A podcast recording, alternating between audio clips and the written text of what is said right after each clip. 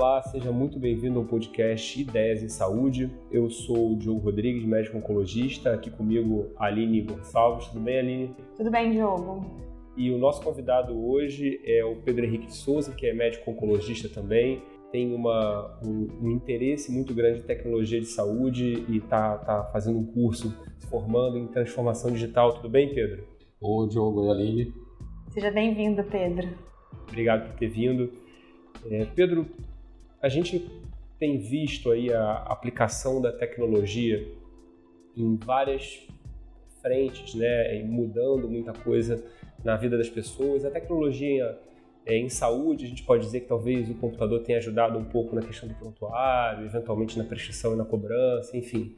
Mas a verdade é que a forma como a gente aplica a tecnologia hoje na saúde, ela é a mesma de 15, 20 anos, talvez. Não mudou muita coisa, né? Como é que você vê essa perspectiva para o futuro? Na verdade, o que a gente está vendo é que o modelo de medicina que a gente está fazendo está mudando. A gente está, e na oncologia isso talvez seja a linha de frente dessa mudança. A gente está saindo daquele conceito da medicina de one size fits all, quer dizer, a mesma medicina para todo mundo, para uma medicina diferente, né? que tem quatro, chama-se 4P Medicine, que é uma medicina que é a preditiva, preventiva, personalizada e participativa. Né? E aí a tecnologia pode usar, ser usada nesses quatro pontos. Né? A gente pode usar isso em vários lugares. Não. Ah, ela é uma ferramenta para a gente melhorar o que a gente faz.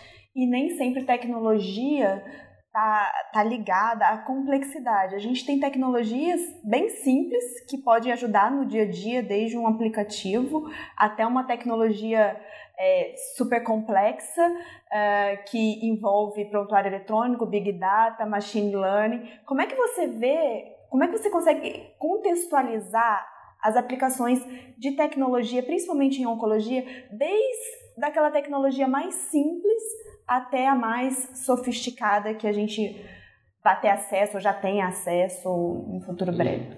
É, o primeiro ponto é a gente assim entender qual é o caminho do paciente oncológico, né? qual é a jornada desse paciente dentro da oncologia. Né? E você entendendo todos esses pontos por onde o paciente passa, você consegue identificar gargalos né, em que a tecnologia pode ser aplicada para reduzir esses gargalos, melhorando o que a gente entrega para o paciente e simplificando o nosso trabalho também, né? reduzindo carga de trabalho para equipes médicas, aumentando segurança do paciente, ah, melhorando eficiência operacional, né? reduzindo custo. Na verdade, a gente pode aplicar tecnologia em todos esses pontos. A gente pode pegar desde um, um aplicativo, por exemplo, para controlar e tornar visível uma fila de espera, um aplicativo para monitorar o tratamento dos pacientes em quimioterapia, que a gente já tem isso, né? na verdade, mostrou até ganho de sobrevida, né? E desde passando por telemedicina, que é uma coisa que vai ter que ser regulamentada ainda melhor, né? A pesquisa clínica, desenvolvimento de novas drogas, quer dizer, a gente tem vários pontos que a gente pode usar. Até diagnóstico por inteligência artificial, que você vai otimizar o número de diagnósticos, talvez até fazer diagnósticos mais precoces e enfim, então eu acho que a tecnologia ela, ela, ela pode ajudar em, em todas as etapas, sim, em todos sim. os momentos sim. da jornada do paciente, seja o paciente oncológico ou também nas outras especialidades, ela pode auxiliar. Junto com a, a tecnologia, o que, que você, como médico oncologista, acha que os médicos, de uma maneira geral, precisa vivenciar para se adaptar a essa nova realidade? Você acha que é uma curva de aprendizado, que é uma mudança cultural? O que, que a gente vai ter que fazer? Mudar a cabeça, estudar, voltar para a faculdade? O que, que, você acha? Aprender programação. É. Eu, eu, acho que primeiro é uma mudança de, de, de modelo mental mesmo. Assim, você começar a pensar, sair um pouco das limitações que você tem parar de fazer o que você faz só porque isso é feito da mesma forma há muito tempo, né? E procurar entender o que, que você pode fazer melhor. Na verdade, o que você tem que saber é: a, a gente escuta muito hoje falar de cuidado centrado no paciente, né? Só que se a gente for ver, muito pouca coisa que a gente faz é realmente centrada em torno do paciente. Né? Se a gente começa a, a, desenhar o nosso trabalho centrado no paciente realmente, a gente vai ver um monte de locais em que a gente pode simplificar o que a gente faz e melhorar essa entrega para o paciente. Né? Eu acho que o primeiro ponto é esse, é o modelo mental, né, de parar de fazer as coisas só porque elas são feitas assim há muito tempo. Segundo, é a gente começar a entender realmente né, qual é a, a jornada do nosso paciente, começar a desenhar processos centrados nele. Né? E a tecnologia pode ajudar muito nisso. Tem uma questão também em relação especificamente ao, ao cuidado do paciente, por assim dizer, que concerne ao médico, no sentido de, de o médico achava, o modelo era assim, o médico via o paciente, tomava uma decisão, é, comunicava o paciente, participava do paciente, não vou entrar nesse mérito, mas assim, falava, olha, você precisa fazer isso, isso tem que ser feito. Isso era muitas vezes baseado na experiência do médico, no estudo que ele tinha, baseado às vezes no que um outro médico escreveu e que, e que se, tinha como conhecimento médico como um todo. É, aparentemente, essa, essa, essa coisa do, do que está centrado no paciente vai mudar para um pouco para o que está centrado na informação que o paciente traz e aquilo que ele gera. E o aprendizado que vai ser, vai ser gerado a partir disso. Dou um exemplo concreto. É, você pode querer ir daqui para o ponto A para o ponto B e você sabe que o, o, caminho. Hoje, a maioria das pessoas usa um aplicativo para dizer se aquele caminho que ela quer usar vai ser o melhor caminho. Ok? Antes você podia olhar num livro, num mapa e você procurava. Hoje você procura o aplicativo por quê? Porque eventualmente pode ter alguma variável que você não considerou que vai acontecer e vai atrapalhar o seu caminho. Você vai demorar duas horas mais do que você demoraria. É, você acredita que o aprendizado do médico vai passar também por essa, essa coisa do aprender com cada paciente e com isso você vai gerando dado e esse dado vai se tornar, de certa forma, como você falou, preditivo e preventivo também para evitar erros, para melhorar resultado? Para a gente, na verdade, cada paciente é uma fonte de aprendizado. Uhum. Né? Eu fico imaginando se a gente tivesse, cada um de nós, um banco de dados com todos os pacientes que a gente já viu até hoje, o volume de informação que a gente poderia tirar daí e o que a gente poderia melhorar no cuidado dos próximos pacientes usando isso. Né? Eu não tenho a menor dúvida que a gente vai fazer isso. E outra coisa, tem dentro da nossa rotina diária, tem vários momentos que na verdade a gente não está oferecendo valor ao paciente, que é o que a gente tem que oferecer. São momentos em que a gente usa o tempo, né? Ah, em processos que, na verdade, não se. talvez não se revirtam em benefício para o paciente. Processos, por exemplo, que podem ser automatizados, que não precisam ser feitos pela gente, por nós, né? E que, e que a gente, na verdade, se a gente começa a automatizar esses processos, a gente vai liberar tempo para fazer o que só a gente pode fazer. E é, é ficar com o paciente. que muitos médicos, eu converso com muita gente sobre isso, as pessoas não a, a, inteligência artificial vai substituir o médico. Isso é um conceito muito equivocado, porque efetivamente a gente vai ter uma automação, uma agilidade em processos, entre aspas, burocráticos que a máquina vai poder fazer para gente. E é isso, libera o nosso tempo para efetivamente fazer o que a máquina não faz, que é a relação médico-paciente, a interação, a humanização do processo. Então, acho que o médico não vai ser substituído é. pela máquina na verdade, a gente vai ter que aprender a conviver junto Exato. e usar dessa máquina para melhorar o que a gente já faz Exato. no dia a dia. O, o, que vai ser substituído, na verdade, são processos que não precisam ser feitos por nós. Por exemplo, preenchimento de alguns dados em prontuários. Né? Se a gente for pensar hoje, provavelmente, no tempo que a gente leva numa consulta, né? talvez a gente leve dois terços do tempo que a gente leva, numa, que a gente usa numa consulta preenchendo prontuários ou preenchendo.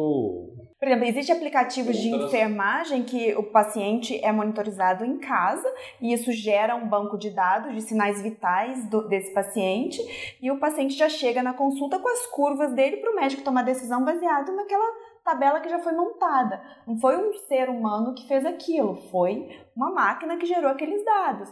Tem é, microchips que, que pode ser implantado no paciente para medir a glicemia capilar dele e gerar dados que vão ajudar o médico a tomar a conduta. É o próximo passo, depois da internet das coisas, internet das pessoas, né? Vai começar a é, vai gerar dado e, e, com isso vai, vai, vai gerar. Só que tem um outro lado também que você falou que assim, que é a questão do preenchimento de dados, porque os, os dados vão continuar tendo que ser imputados, assim, vai ter que ser colocado. E normalmente isso cai na mão do médico. Então pode ser uma, uma preocupação também é, se o médico vai ter que passar também a fazer isso, ou seja, colocar cada vez mais dado e ficar cada vez menos tempo com o paciente. O que, que você acha que pode acontecer? Como você pode. Na verdade, eu acho que isso já acontece, né? Se a gente for pensar hoje, a gente. Uma parte do nosso tempo é preenchendo dados, né? Em prontuário, seja prontuário ah, eletrônico, seja um prontuário em papel, né? Mas muito do que a gente faz pode ser automatizado hoje, né? Ah, muito desse preenchimento de dados poderia ser automatizado. Né? Isso, isso eu não tenho dúvida que isso vai acontecer. Uhum. Né? Isso vai acontecer. Já tem gente estudando, por exemplo, como você preencher um prontuário eletrônico a partir de registro de voz em uma consulta médica. Talvez você entender uma consulta médica, a consulta já gerar o registro de dados enquanto você está consultando. Em algum momento isso vai acontecer com sistemas de reconhecimento de voz, né? Não tenho muita dúvida disso. Mas a partir do né? momento, eu imagino que a partir do momento que os gestores entendam a, a importância de dados de mundo real e que para a gente gerar esse resultado, o dado é fundamental e ele precisa ter veracidade, confiabilidade, enfim. É, e a, o gestor entenda que para gerar dado de mundo real, não é somente o médico colocar dado no prontuário e entender sim que precisa de uma equipe trabalhando nisso. Essa equipe hoje ela é fundamental em qualquer grande empresa, em qualquer hospital, clínica, até mesmo dentro de um consultório se o médico quiser gerar dado. Não adianta a gente achar que a gente pode fazer a função de outros profissionais, porque efetivamente isso é uma outra profissão. É data manager, né? Data manager, que... cientista de dado, enfim. É, eu acho que o fundamental é isso, é, é liberar o tempo para a gente fazer o que só a gente pode fazer, que é examinar o paciente, é manter o contato médico, talvez a gente resgatar uma coisa da, da medicina que está sendo cada vez mais perdida, que é a relação médico-paciente, uhum. né? Eu acho que o uso de tecnologia, na verdade, na medicina vai permitir que a gente resgate isso, né? A gente vai automatizar o que que a gente não precisa fazer para que a gente possa dedicar o nosso tempo a isso, a relação médico-paciente, que é o que a gente constrói. Na verdade, é toda a base do nosso trabalho né, é construída pela relação médico-paciente. A gente pode não se dar muito mais conta disso hoje, né? Ah, porque eu acho que isso talvez tenha sido a grande perda da evolução da medicina nos últimos anos, seja isso, a perda da relação médico-paciente. É, porque talvez a gente não tenha percebido quando isso aconteceu. É, em algum momento, assim, aumentou o, o, fluxo de pacientes, aumentou o número de pacientes, aumentou a, a quantidade de burocracia para preencher. Aumentou a informação que a gente tem que ter acesso, porque a cada dia são vários artigos que a gente tem é. que estar em dia para poder. Então, assim, acaba que o médico ele, ele, ele, ele se perde nesse processo de um aumento de demandas e a gente acaba não conseguindo dar conta de tudo. Então, é, um exemplo que eu concreto que eu penso é a questão fazendo uma comparação é, bem bem aberta, mas é a questão do piloto de avião. O avião continua tendo dois pilotos lá, o piloto e o copiloto. Hoje eles têm acesso a muito mais tecnologia, isso aumentou a segurança tanto do piloto quanto da, da tripulação. Eles podem passar por situações muito mais é, perigosas que não poderiam passar num contexto de, de não ter os equipamentos. Tecnologia, basicamente é isso: tecnologia de prever o risco de, de, de fazer uma rota ou outra mas basicamente o que aconteceu foi assim: os pilotos não ficaram desempregados, eles continuam tendo que estar lá, é necessário que eles estejam lá, só que ele a, acabou melhorando a segurança do, do processo. Eu não tenho o medo de que o médico vá ser substituído pela tecnologia. Na verdade, a tecnologia vem para melhorar o nosso trabalho. Na verdade, a nossa capacidade vai ser aumentada com isso. Né? A gente vai poder fazer mais e melhor. Né? Eu acho que a gente tem que encarar a tecnologia assim, é uma forma de fazer mais e melhor pelo meu paciente. Mas você acha que a, a, o conceito de inteligência, artificial como sendo uma, uma máquina preditiva, ou seja, que, que vai, pode prever um resultado, prever um tratamento? Você acha que ela vai, ela vai impactar na decisão do médico de conduta? A gente tem um exemplo, por exemplo, a câncer de mama. Você é, tem as variáveis que são, sei lá, receptor de, de hormônio, HER2, se é triplo negativo, idade, coisa e tal. É, essas máquinas, quando você começa a botar muita informação, elas vão começar a prever coisas que é, o médico talvez não saiba. Pode ser que essa variável específica para essa mulher, é, a, o câncer da mama direita já não é igual ao do câncer da mama esquerda, enfim. É, e isso vai acabar mexendo na decisão do médico. E isso, obviamente, é uma preocupação, né? Porque, porque tudo, tudo, nós médicos, quando a gente vê alguma coisa externa atrapalhando na nossa decisão, atrapalhando não, mas é, é, influenciando na nossa decisão, isso é uma preocupação. Você vê isso como sendo um problema. O caso da, da, radiologia, por exemplo, de melhorar o diagnóstico com o radiologista através de, de, de, programas, você vê isso como sendo um. Não, não. Na verdade, isso vai melhorar o que a gente faz. Já melhora o que a gente faz hoje, né? Uhum. Imagina como a gente tratava uma mulher de câncer de mama 15 anos atrás, né? Quantas mulheres hoje a gente consegue poupar de fazer quimioterapia por através desses testes moleculares que a gente tem, uhum. né? E não só os testes moleculares, mas vocês têm calculadores preditivos é, de recorrência é, que usa dados, nada mais é que nada mais é que um modelo matemático isso. que prediz e aí vai do médico usar ou não aquele método para poder ajudar e auxiliar na conduta. Eu, eu acho que talvez assim a maior maior exemplo que a gente tenha dessa evolução seja nem o câncer de mama, talvez seja o câncer de pulmão, uhum. né? Eu lembro muito bem quando eu comecei a residência no INCA em 2000, eu só precisava de um laudo lá, viesse. Câncer de pulmão. Câncer de pulmão, pequenas células ou não pequenas células. E bastava isso, né, para eu tratar o paciente. Hoje você tem subgrupos completamente diferentes, com tratamentos específicos para esses pacientes. Isso foi conseguido através de conhecimento de biologia molecular, bioinformática. Sem isso, a gente não estaria nesse modelo. Né? Eu lembro muito bem que a, sobrevida mediana de um paciente com câncer de pulmão lá no ano 2000, com doença avançada, um câncer de pulmão não pequenas células, era em torno de oito meses. Hoje você vai ver um paciente com o subtipo ALK mutado, você chega a oito anos. Com PDL1 positivo, dependendo da, da resposta à quimioterapia. E isso é tecnologia. A tecnologia, ela vem, ela traz um custo adicional, obviamente, mas ao mesmo tempo a gente vê que com o passar do tempo, a própria tecnologia ela vai se barateando. Exemplo, é, qual era o custo para se fazer uma plataforma genômica, um genoma do câncer há 4, 5 anos atrás e qual é o custo hoje? Eu acho que a, a, a gente não pode encarar a tecnologia somente como algo que, em termos financeiros, que venham para agregar preço, porque ao longo dos anos ela vai se barateando. Quem que pensou que há 10 anos atrás pudesse fazer o seu próprio genoma e descobrir coisas não tinha, era inviável o valor. Hoje em dia é, é viável.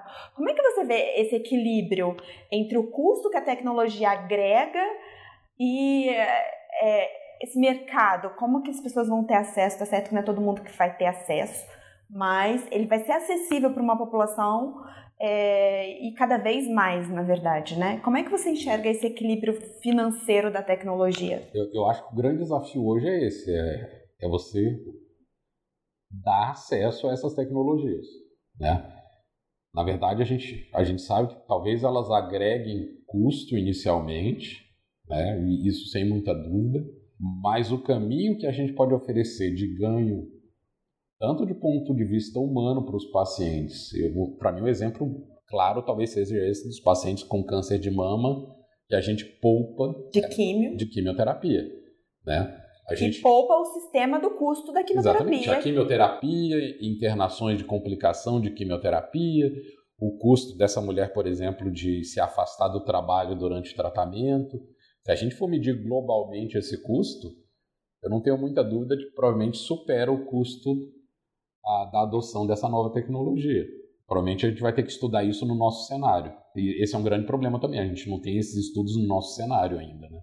Esses estudos vão ter que ser construídos aqui. Mas eu não tenho muita dúvida, do, tanto do ponto de vista humano quanto do ponto de vista de utilização de recursos, né? a gente pode usar a tecnologia para melhorar essas coisas. Tem uma questão que a gente falou rapidamente, que é a questão de dado, de coleta de dados, veracidade de dados, enfim. Sei que você gosta muito de, de avaliar isso e a entrada do blockchain para o seu uso na saúde, né? Bom, para quem não sabe o que é, você pode explicar um pouco o que é o blockchain e como que ele está sendo aplicado e a perspectiva que ele tem para a saúde? É, na, na, verdade, se a gente for ver, é, é, mais uma forma, mais uma aplicação de tecnologia, mais uma ferramenta tecnológica que pode melhorar né, a nossa relação com os pacientes. Isso com certeza vai aumentar a segurança do que a gente faz. Uhum. Né? Isso é uma coisa super importante hoje. Eu não, eu não sei quantas empresas de saúde são realmente preparadas para lidar com essa questão da segurança dos dados do paciente. Né? no caso de um, de um, é, é, de um terrorismo, de, de, de, alguma coisa do tipo assim, é, de sequestrar. É, ou até mesmo de, de, utilização de dados. Né? De forma. É. E, e, e, provavelmente o blockchain vai aumentar essa segurança. Né? É uma ferramenta que vai aumentar a segurança com que a gente utiliza esses dados. Né? É, é mais uma ferramenta que vai ser incluída. Assim. Provavelmente ainda está muito no início da aplicação em medicina. Né? Hoje talvez você veja uma aplicação muito forte em finanças, né? É, criptomoeda. É, mas em medicina isso vai crescer bastante também. Você acha que o que vai acrescentar vai ser segurança, principalmente segurança e veracidade? É, exatamente. Não tenho muita dúvida disso não, que é mais uma tecnologia que vai ser incorporada para melhorar isso, né? A segurança dos dados que a gente tem e como a gente usa esses dados e talvez também integrar de uma forma um pouco mais, mais concreta, né? Que é, que é a forma a gente fala de colher dados, mas assim, cada um colhe dados de um jeito, né? É, não, o, se a gente for pensar outro, outro, problema do nosso sistema de saúde, é que ele é completamente fragmentado, né? Uhum. O cuidado é completamente fragmentado, assim, são poucos locais que fazem o cuidado ah, do paciente ah, de ponta a ponta. Então, os dados que a gente tem, eles são gerados por por parceiros diferentes que nem sempre se falam, né? Você muitas vezes não tem acesso a um outro ponto da cadeia de tratamento do paciente. Né? Isso, isso vai mudar também. A gente vai conseguir integrar melhor isso. Talvez seja um grande desafio esse. Né? Como você integrar essa cadeia de tratamento todo? É, porque assim, eu trabalho no sistema público de saúde, então o que eu vejo em relação a essa questão de dados, um paciente que eu recebo no hospital que eu trabalho, eu tenho que colocar todos os dados dele de novo, sendo que ele já foi cadastrado onde ele fez o exame, foi cadastrado onde ele fez a biópsia, enfim, ele é cadastrado várias vezes. A gente não consegue importar esses dados e otimizando o nosso trabalho e também a veracidade desses dados. Então, assim, a cada momento que ele passa no sistema, na jornada dele, ele é cadastrado novamente, é. cadastrado novamente. Eu fico imaginando, por exemplo, solicitação de exames, né? O nosso paciente oncológico, que é um paciente que faz imagem de reestadiamento.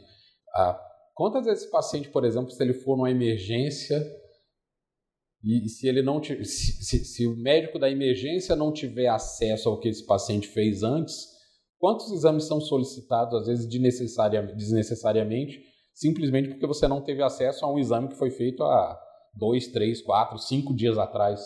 Né? Isso deve acontecer o tempo inteiro. Isso é gasto, né?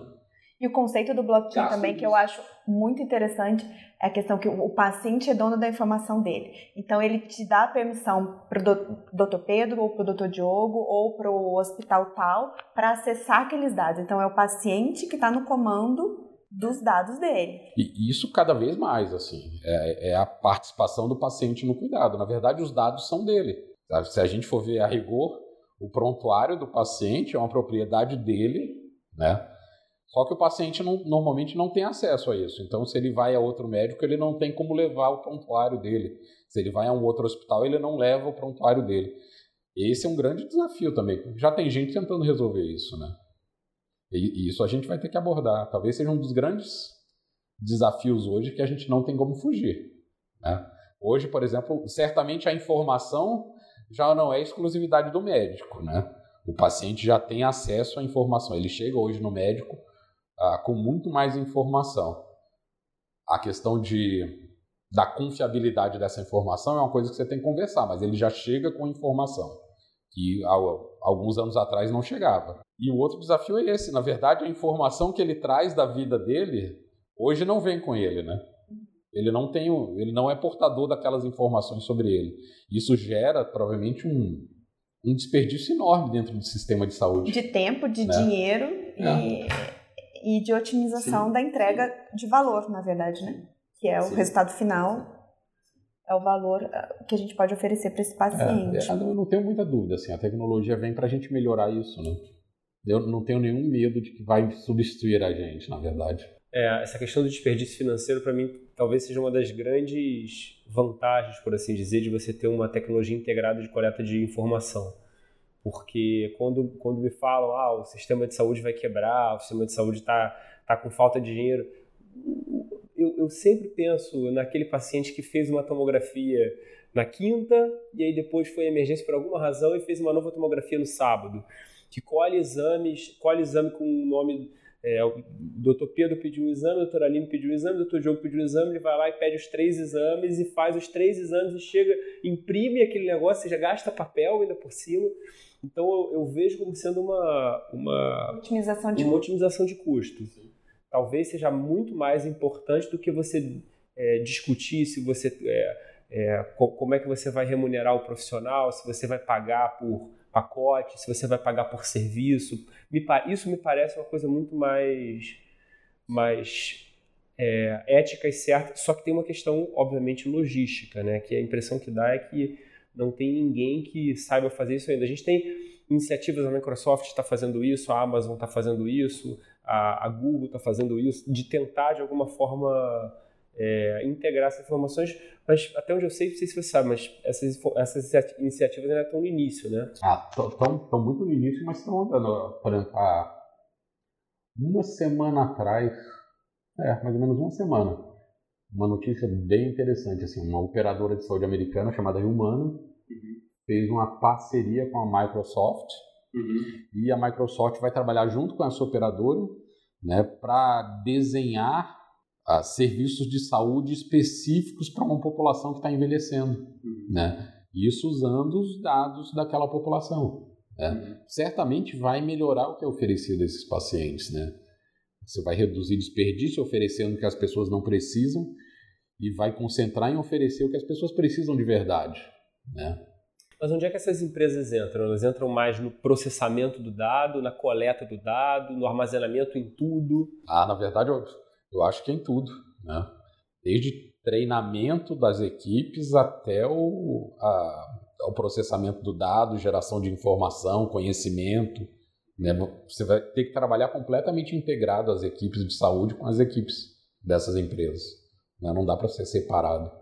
Mas isso vai mudar bastante. É assim. É mais um exemplo de que a gente precisa caminhar junto e não temer a tecnologia. Vai ser uma, uma adaptação e eu acho que a gente não tem como escapar disso. É. Então é bom que cada um já comece a. Exatamente. A, a tentar se adaptar a isso. Não tem jeito. É a mesma coisa do telefone celular. Há 15, 20 anos atrás as pessoas não tinham. Hoje em dia todo mundo tem. Não tem jeito. A gente é, não, se rendeu à tecnologia. E, e é entender que ela vem para, na verdade, aumentar a nossa capacidade. Não vem para substituir a gente. Ela vem para aumentar o que a gente pode fazer. É aumentar e melhorar o que a gente pode fazer.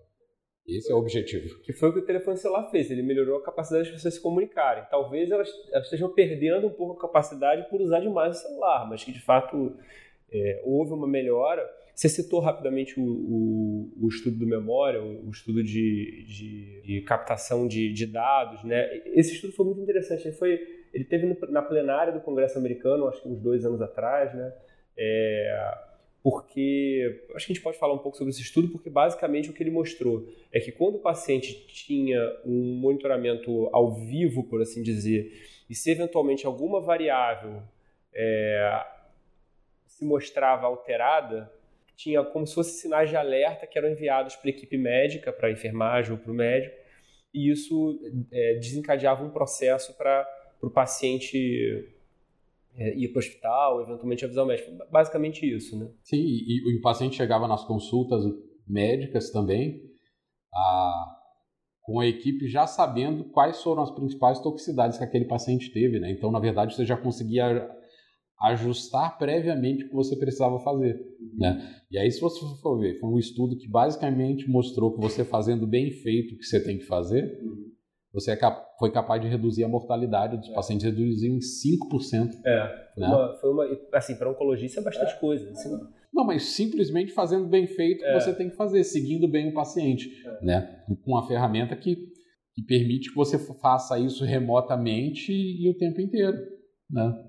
Talvez, talvez no futuro a gente vai estar olhando, na verdade, na hora da consulta a gente vai ver uma, uma curva, um gráfico ou, ou sinais de alerta, enfim, para a gente poder ver como é que o paciente foi, né? Sim. O que, de certa forma, vai ser muito, para nós médicos, a gente vai ter muito mais segurança na hora de indicar uma conduta, indicar um tratamento. Né? Sim, não, você imagina, assim, a gente viu toxicidade de quimioterapia, mas, por exemplo, a gente que trata câncer de mama, ah, se a gente for ver as pacientes da gente que fazem hormonioterapia adjuvante, que usam a medicação por 5 a 10 anos, né? Você tem estudos mostrando que a taxa de pacientes que abandonam o tratamento antes de, dos 5 anos pode chegar a 40%. Isso fora do Brasil. No Brasil, eu nem sei se a gente tem esses dados. Provavelmente, Mas talvez, a minha impressão é que é mais. É, talvez a gente nem tenha esse dado brasileiro somente para adjuvância. Imagina se você conseguisse conhecer né, a, realmente qual a aderência dessa paciente ao tratamento, quais os motivos dessa paciente não estar tá aderindo ao tratamento e você conseguir intervir precocemente num tratamento que aumenta a sobrevida das pacientes e um aplicativo que pode até interagir com a paciente. Assim, Sim. Você vê o aplicativo do vigilante do peso, por exemplo, falar, já tomou água hoje, você faz a sua dieta, lembra de comer bem, não sei o quê. Da mesma forma, falar, já tomou o seu remédio hoje, está sentindo alguma coisa? Isso, isso me parece que vai entrar, assim, talvez vai demorar um pouco para essa tecnologia entrar de, uma, de vez na saúde, mas isso vai certamente vai entrar. Né? Informação, por exemplo, tem uma, uma rede social para pacientes jovens com câncer em Israel, né? essa rede social hoje conseguiu, provavelmente, a, ela é interessante porque os pacientes mantêm contato entre eles, né? então ele não se sente isolado, ele vê que tem várias outras pessoas passando pelo mesmo problema que ele, ele consegue dividir dúvidas, a, dividir a, soluções, mas essa rede, por exemplo, hoje talvez seja a maior fonte de informação sobre câncer em pacientes jovens, uma rede social que foi criada para isso, né? Então, o, o paciente é, é, é, novamente aquele conceito do paciente participando do tratamento dele, né? Sendo protagonista. É. Então é isso, gente. Muito obrigado. Obrigado, Pedro, pela, pela oportunidade de estar aqui com a gente conversando. Obrigado, Aline, e até o próximo episódio. Ah, obrigado. Vamos em frente. Muito bom, Pedro. Tchau, tchau.